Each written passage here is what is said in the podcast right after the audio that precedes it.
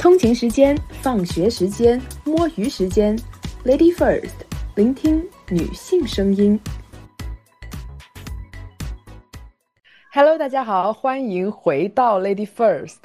最近就涌向了特别多的渣男嘛，就是有那个呃张天爱报的那个徐开骋，还有什么他说的那个什么爱宝爱宝爱宝爱宝，你快回来吧，就是瞬间一下子火了。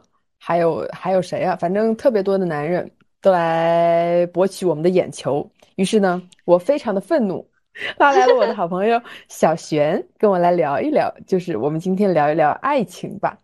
Hello，大家好，我是小贤。当时其实这个话题我们已经准备了很久了。就很早以前我们就已经制定好了，但是一直没有录。然后这次就想看，因为就是有太多这样的事件了，然后就想着说，呃，可以趁趁这个机会聊一聊，就是包括马思纯呀，还有王冰冰。所以呢，今天我们就打算从渣男谈起，谈到我们的择偶标准。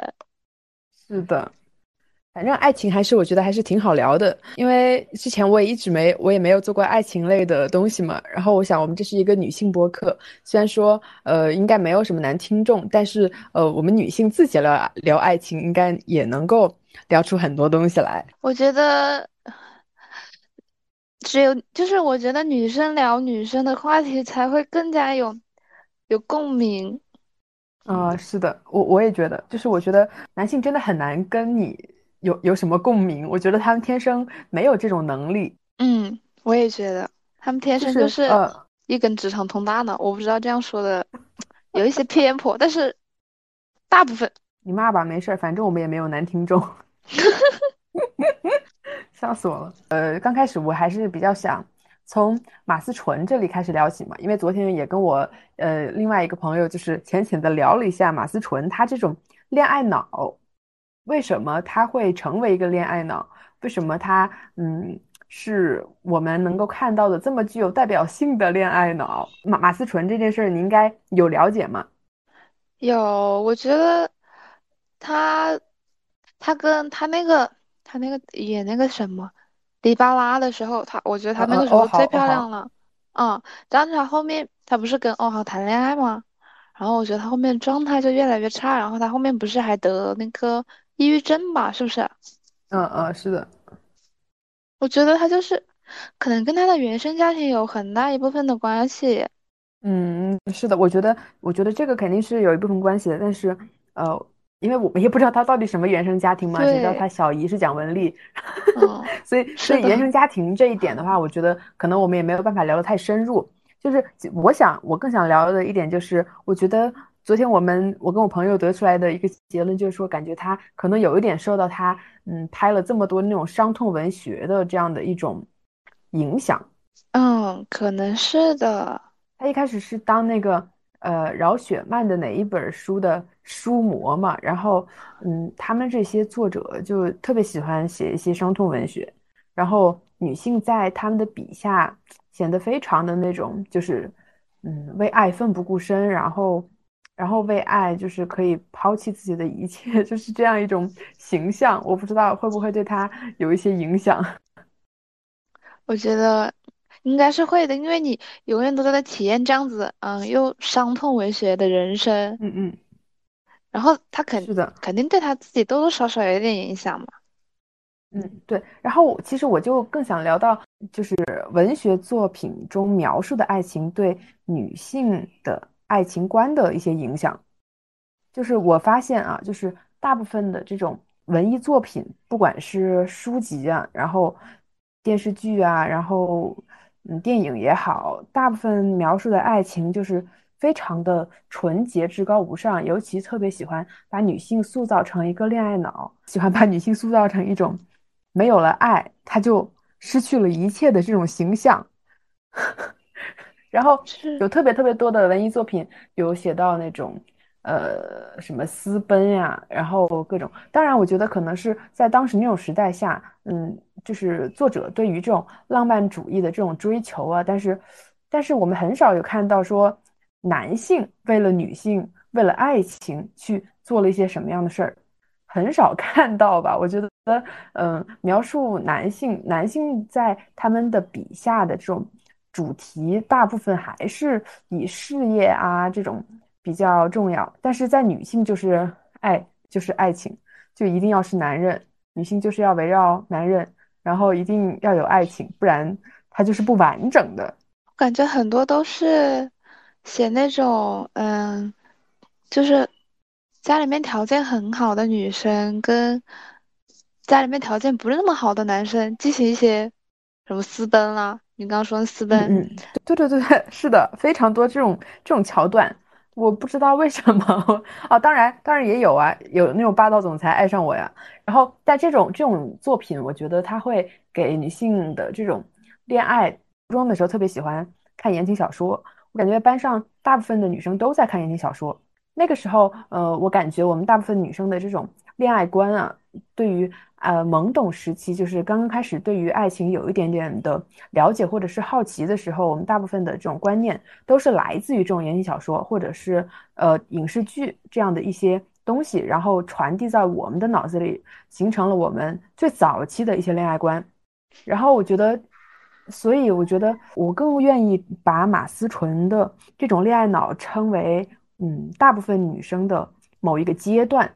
嗯，你说的确实非常有道理，就是因为你看多了嘛，你接触到的永远都是同一种类型的，它它会给你形成一种渗透式的洗脑，然后你就会就带入你自己。是的，我觉得这些文艺作品中的爱情确实对对女性的这种爱情影响，我觉得会比男性要大很多。因为初中的时候看言情小说，大部分都是女孩，很少有男孩主动的说我要去看言情小说或者怎么的。我不知道这个到底是天生的这种天生的生理构造啊，真的是有这样的差异，还是说我们从出生我们就。被我们的父母、被老师、被社会，嗯，判定了，就是因为你的性别，然后你要走向不同的人生阶段。男孩就要去追求事业，女孩儿你就更应该理所应当追求一个稳定的工作，然后去找到一个金龟婿。嗯，我觉得你说这个父母影响还是挺多的，因为我之，因为我爸爸就说过，说啊，我们家就当时。我还很小，他就说我们家女儿什么是招商银行，然后他说别人家的儿子是建设银行，这意思是，我找我是没有办法通过自己的努力成为一个怎么怎么怎么样的人的，我要靠招招男朋友啊，招老公。对，还有还有一种说法嘛，也差不多，就是说什么。对于女孩来说，嫁人是第二次投胎，我就感觉这个就是，呃，首先肯定是社会啊，对于我们，就是因为你的性别，就对你抱有不同的期待。其次就是文艺作品中对于女性的这样一些洗脑式的这样一些，嗯，攻击，就是我不知道这种攻击是有意的还是无意的。嗯，我也不知道，就是想追求什么，就是想把女性一直嗯奴役成一种被爱可以奋不顾身哦，对，就是把女性塑造成一个奉献者，女性就是天生的要为男性服务，她就是天生作为一个奉献者，她就是无私的，总是说母爱是无私的嘛，总是去吹嘘母爱多么的伟大，多么的无私，那么就要求每一个女孩都要具备这种无私。哪怕你不是母亲，你也必须要无私，你也要奉献。嗯，还有人说是女孩子要，嗯，尽早生孩子啊，什么什么，啊，为国家做贡献，什么的。还说为自己以后的养老，我觉得很奇怪，为什么一定要生孩子才能养老？我就不能？是的。唉，我这两天正好刷到一条抖音，就是有一个人采访一个。呃，一个老太太就说：“呃，你怎么看待现在很多孩子就是不结婚也不生小孩？”那个那个老人他特别义愤填膺，他很愤怒的说：“他说就是自私，他们那不生孩子，你不生他也不生，以后这个社会怎么办呢？”然后底下评论区就是说就很好笑，他说：“我我想我寻思你们当时生孩子也不是为了建设社会吧？哎，可能不同的年代，他的不同，有人有不同的想法。因为他们当时就是他们觉得人是一定要就是生产力嘛，就是在他们那个年代就是一定要多生人。然后因为当时没有我们现在这么多这种呃制造业啊，或者是这种高精尖的工作，就是农业为主啊，肯定需要更多的人呀。是的，是不是那个时候的女性都有这种思想啊？就必须要生啊！就我奶奶也是，她她会说我一个叔叔的老婆，她第一胎是孩男孩，然后她说：“哎，你必须要生二胎，生一个女孩，这样才好，什么什么的。”我的天呐，我在旁边听到那个那叔叔老婆脸色都不对了。我说：“我赶紧说，你不要说了，你不要说。”嗯，我觉得就是就是老人他们对这种。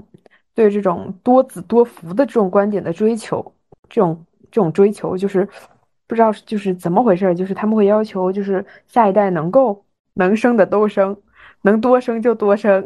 然后我还想再再聊回到马思纯，我当时在抖音上刷到他的时候，就是看到他某一些发言嘛，就是说他是说就是有人问他说金马影后跟那个呃男朋友你选哪一个？他说他不假思索的说男朋友是爱情还是男朋友来着？忘了。然后我我当时觉得好震惊啊，好震惊啊！我当时就想着，哇，我觉得他可以成为我的一期播客。我想特别重点的聊一聊这个人。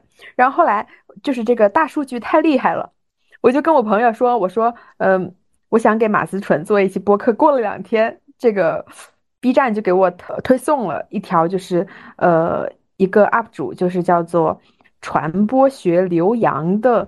呃，这位这 UP 主他就说到了马思纯的恋爱脑，然后他的大概意思就是说，在他的理解看来，大概就是，嗯，马思纯他对于爱情的理解就是停留在爱情是需要冲破各种阻碍的，没有阻碍也要制造阻碍，所以他去选择了一个风评那么差，然后那么爱装逼的一个男人。或许我们对他指指点点，他反而更高兴。因为这这是他看来就是就是阻碍，在他的脑子里就是爱情可能太高尚、太太崇高了、太圣洁了，所以嗯，他需要去冲破这种世俗的偏见，他要去跟全世界对抗，去跟他的父母对抗，去跟全世界对抗。他认为这种爱才是他心目中最圣洁的爱。他觉得必须要经历苦难，然后他才能获得真正的爱情。嗯，对，这感觉就像是他的他脑子里的爱情脚本就是这样的，所以我说为什么我会觉得他可能受到了一些伤痛文学的影响。嗯，包括我还在想会不会跟他的家庭有关系，就是说他这个，因为他我们知道他这个条件比较好嘛，他还去见过史铁生呢，嗯，就可想而知他就是可想而知就是他这个家庭背景到什么程度。我就想会不会是因为过得太。太好了，对，在物质层面上过得太富足了，以至于他要用尽那么多力气去追求，去追求，嗯，爱情。爱情是上层建筑，爱情是精神层面的东西，所以他去追求爱情，有没有一种可能，就是他的经济基础太牢固了，他已经对于这种经济基础完全没有任何的欲望，所以为什么他不选择金马影后，而是选择这个？呃，男朋友选择爱情，然后去得到那种嗯圣洁的爱、纯洁的爱，去追寻他脑子里认为的真正的爱情，甚至他可能还不太能够理解我们为什么会对于他的爱情指指点点，他可能觉得你们这群凡人，你们根本就不懂什么是爱。越多的人。不看好他们，然后最后他们在一起了，他就觉得我们是最幸福的那种。对对对，就像刚刚说的，一定要有阻碍，这才是 罗密欧与朱丽叶式的爱情。我觉得他有很大的压力，我觉得他其实是在自己折磨自己，因为他，你看他在节目上都可以情绪突然爆发嘛，嗯，就说明他平时精神状态是非常不好，就是。很容易崩溃的那种，我想他会不会就是通过去爱别人来，嗯，来获得价值？不过我确实觉得有很多女孩就是通过去爱爱一个男的，然后去去寻找自己的人生价值。我觉得这种情况真的还蛮多见的。我觉得，而且尤其是嗯，文艺作品中把女性特别喜欢塑造成一个奉献者的角色。那么女性她会不会就是会更容易把自己的这种就是对号入座，就把自己当成这个故事中的女主角，认为我我就是要成为一个她这样的奉献者，就某某一种意识形态的洗脑吧。就我觉得有很多女孩她她是一方面是不够了解自己吧，就是不了解自己在爱情的需求，就是不知道我。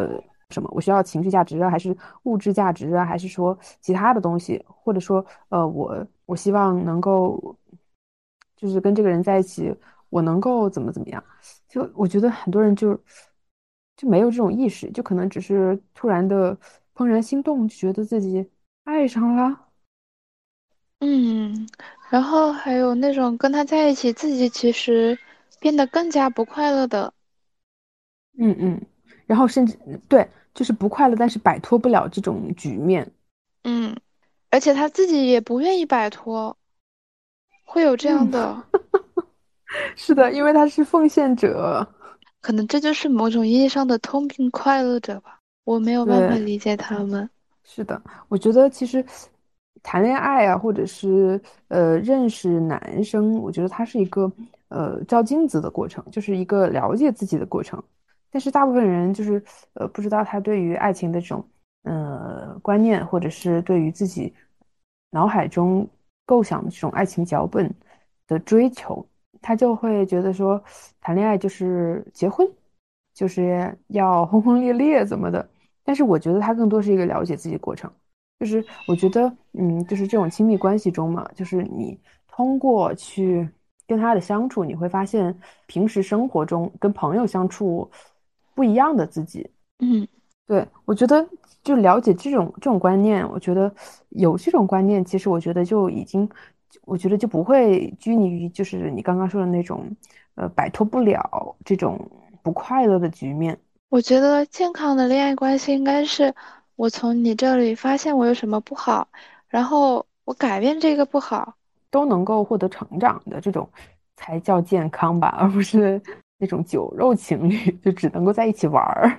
世俗对女性的要求就是，你一个女生，你就一定要忠于你的丈夫或者你的男友。然后意思是你，就是觉得你如果谈了很多男朋友的话，你这个女人就水性杨花。但如果男性他谈了很多女朋友的话，他反而不会嗯，觉得自己什么很放荡啊，他反而会引以自豪说。啊！我谈了这么多女朋友，对我睡过这么多女人。嗯，是的。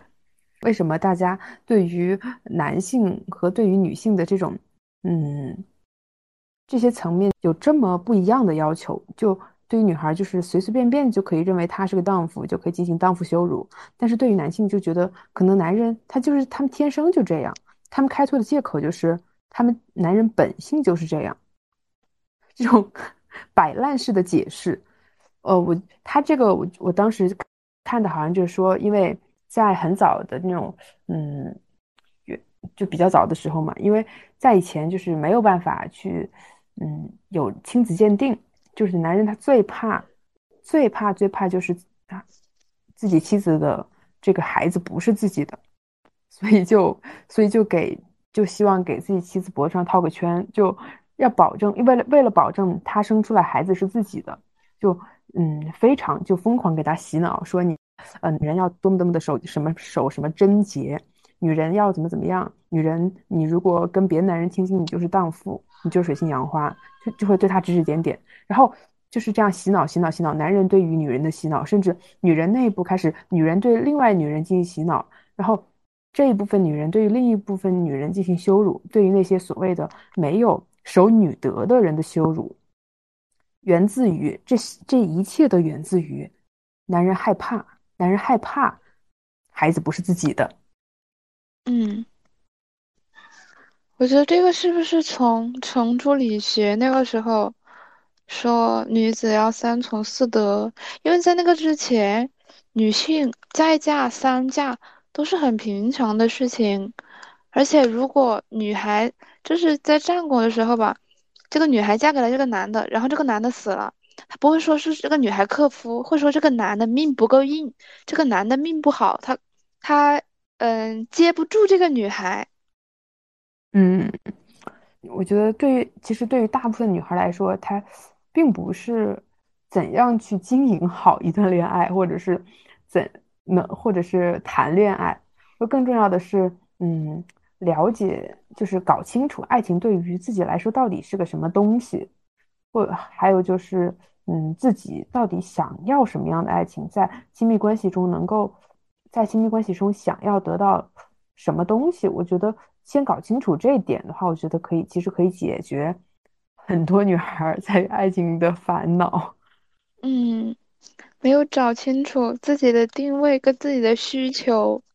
我觉得，就女孩们真的是要有有这样的标准在那儿，就是达不到这样的标准，你就能够有这种果断舍弃的这种这种勇气吧。就不是说你哎，再给他这个机会，再看看，再怎么样，嗯，我再。嗯，就先谈着吧。嗯，也找不到更好的了，好像你都没去找，你都被这个男的套住了，你你能找到什么好的呀？就我特别推荐，就是呃，女孩们都可以去听一听《海马星球》，有一期叫做《如何科学消解恋爱脑》吧，好像是这个名字。我听完以后简直就是豁然开朗。他邀请的那个嘉宾。嗯，就是好像好像是学管理学的还是什么，说了一下就是怎样去呃判断就是感情中的一些风险啊，可以去听一下。我觉得对我来说真的还是蛮有帮助的。我突然想到，就是我觉得呃多去认识男生是非常重要的。那有的人就会说，呃，那我圈子就是很小啊。那我圈子就是太小了，我就认识不到什么男孩。那很简单呀，你去 dating app 啊，这上面全是男人啊。就是你你你也不要想着，就真的说什么谈恋爱了，就是不要抱这种目的，不要冒着不要抱着这种想法去，说不定你会有一些意外的收获。是就多去认识一些，在上面认识一些男的吧，就是。就是认识男的就会就是有好处，就是很多男人之后，你就会逐渐了解男性这个群体。当你男了解了更多的男性之后呢，你就会，我觉得对我来说，反正就是我更加清楚知道了我喜欢什么样的人，我对于我的另一半的要求有哪些。我觉得，嗯，不要把 dating app。想的非常的糟糕啊，觉得是不是玩这种的都不是什么好女生？嗯，那随便你吧，那你就当我不是什么好女生吧。呃，但是受益的是我呀，我不会再被渣男 骗了呀，我不会再因为就是他们的那种什么呃几句甜言蜜语就给我，哎，我就感觉心里灌了蜜糖一样，就哎，反正就是多去跟男人聊天，多去认识男的。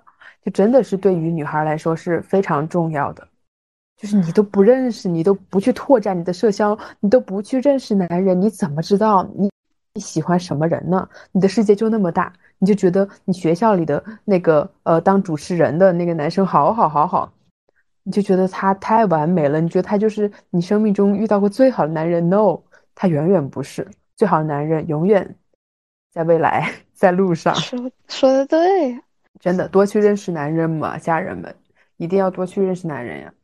当你认识了更多的男性，你就会发现，你曾经喜欢过的人，嗯，是多么的一般。曾经的你，是多么的愚蠢。说对，我觉得恋爱脑真的会有这种普遍的想法，就是觉得这个男的他爱我就好了。可是。我一直都觉得，爱才是最不值钱的东西，才是最没用的东西呀。我感觉这这这个这个东西就是最飘忽不定的东西。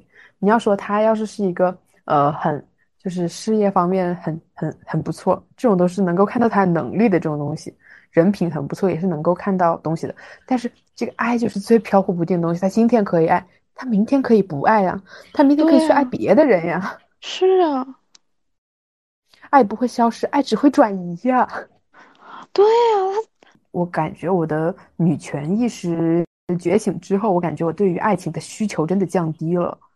就像就之前玩那种 dating app，就是想要有男生跟我聊天，或者是怎么样，就是，但是现在我完全没有这种这种渴望跟男人聊天这种欲望，或者说是去认识男人的欲望。不知道是我认识太多了还是怎么的，反正就是没有这种欲望，我觉得没意思，因为我觉得他们都一个样。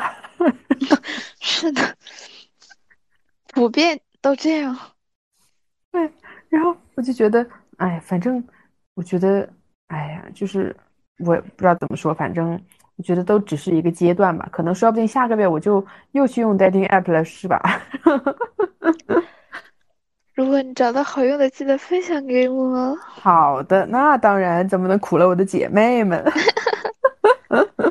哎，我真的觉得就是各种各样的。为什么我现在没有搞清楚的一个事情就是，有一些就是用户群体大多为女性的 APP，它会引引进男性，然后对男性跟女性的发言标准，它的评判标准还是不一样的。比如说，对小红书，我骂的就是他，对，就是他，因为我上一次。看到一个男的在一个美女的评论区底下发疯，然后就怼他，怼他，然后我自己被禁言了，气死我了，我就去提交申诉。他申诉，他就说啊，小红书官方没有问题，他就这么意思，他说你就是犯法了，你就是说的不对，好恶心，我真的双 Q。但是现在还没有一个替代品给我，要是有替代品，我他妈早把这个踹了。是的，真的都是亲亲难保。嗯，而且真的。真的有很多那种 A P P 哦，就是他们就是吃到了这种女女性红利，然后又去舔他们的亲亲难保。对，唉，靠女性发家。然后用女性，唉，怎么说？女性是人家的垫脚石了，人家最终的目的还是男宝。对，因为因为男宝的种姓高。对。我还想就是跟你聊一聊王冰冰，于佳瑜她在这场战争中是隐身的，就是从头至尾没有看到于佳瑜出来说什么话，或者是怎么样，就是好像变成了这个图图跟王冰冰之间的这种大战。当然，王冰冰其实也没有说什么了，就是图图进行一一些内涵啊，然后网友去对于这两个女孩进行口诛笔伐。就是有一部分网友他去骂这个王冰冰啊，什么知三知三当三，那一部分人就去呃说祝福图图跟于佳瑜所死。我也没有看到什么营销号说以这个以这个于佳瑜作为一个切入点，说于佳瑜他是一个呃嗯什么小渣男呀，什么臭渣男，什么 什么玩意儿，也没有看到他的工作受到影响，反而是王冰冰好像跟央央视解约了，貌似跟央视解约了。然后，然后，哦，我就觉得，这这男人他总是在这种，就明明是男人做错了，然后他是被保护的对象，带来的怒火跟炮火都移向了女性，不管是，就是，管你惨不惨，你是被骗的不是被骗的都要骂你，因为你是个女的。是的，就像。就像你刚刚说，就是呃，某某 app 它对于这个男性和女性的发言的标准，它都是不一样的。我觉得这就是社会其实对于就是男性和女性的标准也是不一样的。就像我刚刚说的，就是对于男的，他们只有一句轻飘飘的解释，就是男人都这样，他们都这样，他们就是花心，他们就是爱出轨，这种摆烂式的这种这种发言啊。但是对于女孩，就是要给她贴上荡妇的标签。大部分都是女性给女性贴上这种荡妇标签，打小三啊，就是最爱的戏码就是打小三，是吧？打小三的时候，那个老公就是隐身，他就不会被打。然后两个女人撕完以后，看谁能当上正正房。好，那今天的播客就先聊到这儿吧。感谢小璇今天来到我们的播客，谢谢你的邀请，宝贝儿。没事，下次再来玩嘛。晚安了，小璇。晚安，大家，拜拜。